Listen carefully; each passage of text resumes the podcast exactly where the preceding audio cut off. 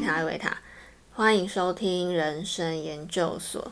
今天要跟大家聊的是：人可以只做自己喜欢的事吗？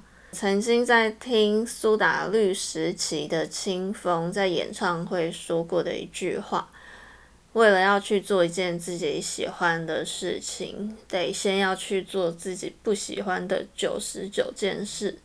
那时候听到这句话的时候呢，我立刻大哭。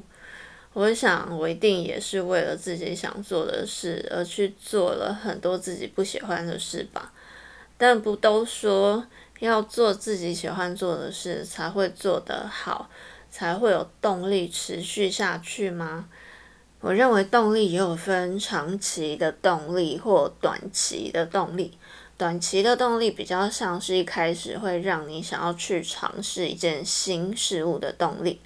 当你开始做一件事情的时候呢，因为还很有新鲜感，所以做什么都感觉很兴奋、很好玩。对我来说更是这样。任何新鲜的事物呢，在一开始的时候都会玩得很起劲。但是，当你想和一件事、一个人培养长期的关系，那就不可能永远都只有喜欢的成分。和和准雄说呢，没有一种快乐是不包含痛苦的。也不晓得是我哪一天灵光一闪，我就突然想通了这个道理。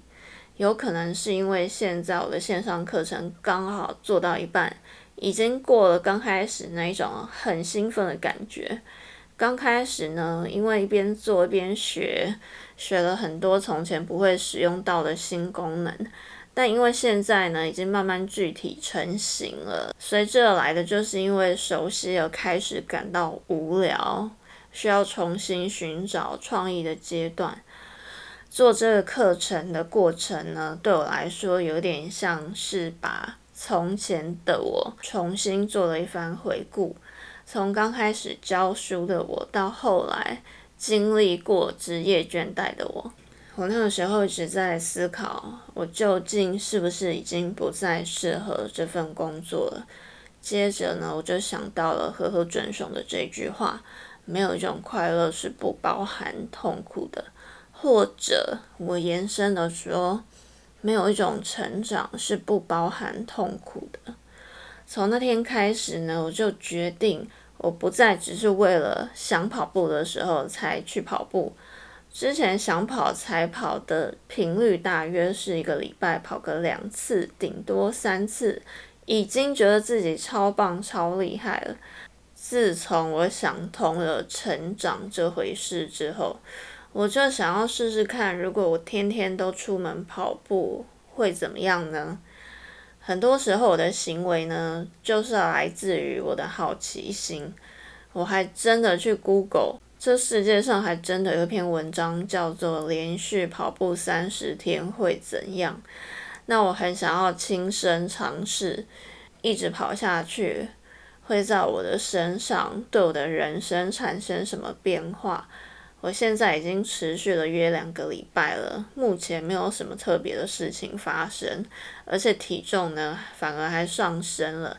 但我还是很想要知道，我继续下去的话会怎么样？每天出门跑步呢，是我一直在提醒自己的，就是如果一件事情要长期的做，要更深入的。探究与这件事情之间的关系，就要无论喜欢不喜欢都持续的去做，因为如果只有想做的时候才做呢，就无法深入的去理解它究竟能为我带来什么。于是呢，我借由开始练习天天跑步来提醒我自己，如果要认真的做这一件事情。长长久久的做下去，就不能只是想做的时候才去做。这让我想到十二星座的奥秘，从第一个母羊星座开始，到第十二个双鱼座，它就代表了一个人成长的历程。母羊座呢，代表的是新生的孩童，像刚开始，我们会因为被好奇心驱动，决定开始去做一件事情。等到好奇心被磨损，我们接着就要迈向金牛座，为了让这个事件得以继续成长，可能会需要投注金钱，或是投注你的肉体去身体力行的练习。接着，为了继续成长，要迈向双子座，什么都学，什么资讯都要吸取参考的阶段。接着呢，就需要巨蟹座的能量，为你想做这件事情打造一个稳固、安全的基地。接着迈向狮子座，准备初次登台，呈现自己这段日子以来的成长。那为的是呢，下一个阶段接受处女座，用放大镜寻找任何需要修正的可能。经过修正之后呢，再用天秤座的均衡对美的评判，让你的成长除了实用，也加入抽象之美的特性。并且学习与另外一个人合作，然后会在天蝎座让你跌入谷底，为的是让你经历重生，经历脱胎换骨的成长，接着经历射手座高瞻远瞩的眼光，才能在摩羯座的阶段呢，拥有对社会具有影响力的地位，接着在水瓶座的年代影响众人。最后，在双鱼座的阶段，拥有长者般的智慧。想要走完这十二个阶段呢，真的需要长期的动力以及很深的愿力。而你想达成的究竟是理想或是妄想？我认为那完全取决于一个人的行动力。除了因为喜欢而去做一件事，或因为奖励而去做一件事。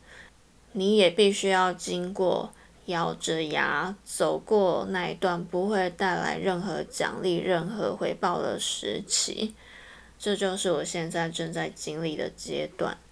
今天的人生研究所就跟你分享到这里，短短的却是我这阵子很深刻的体悟。祝福大家在成长的路上，虽然辛苦，但回头想想初心。也许那会成为你坚持下去的动力。当你还不甘愿放弃的时候，就继续努力下去吧。祝福大家平安。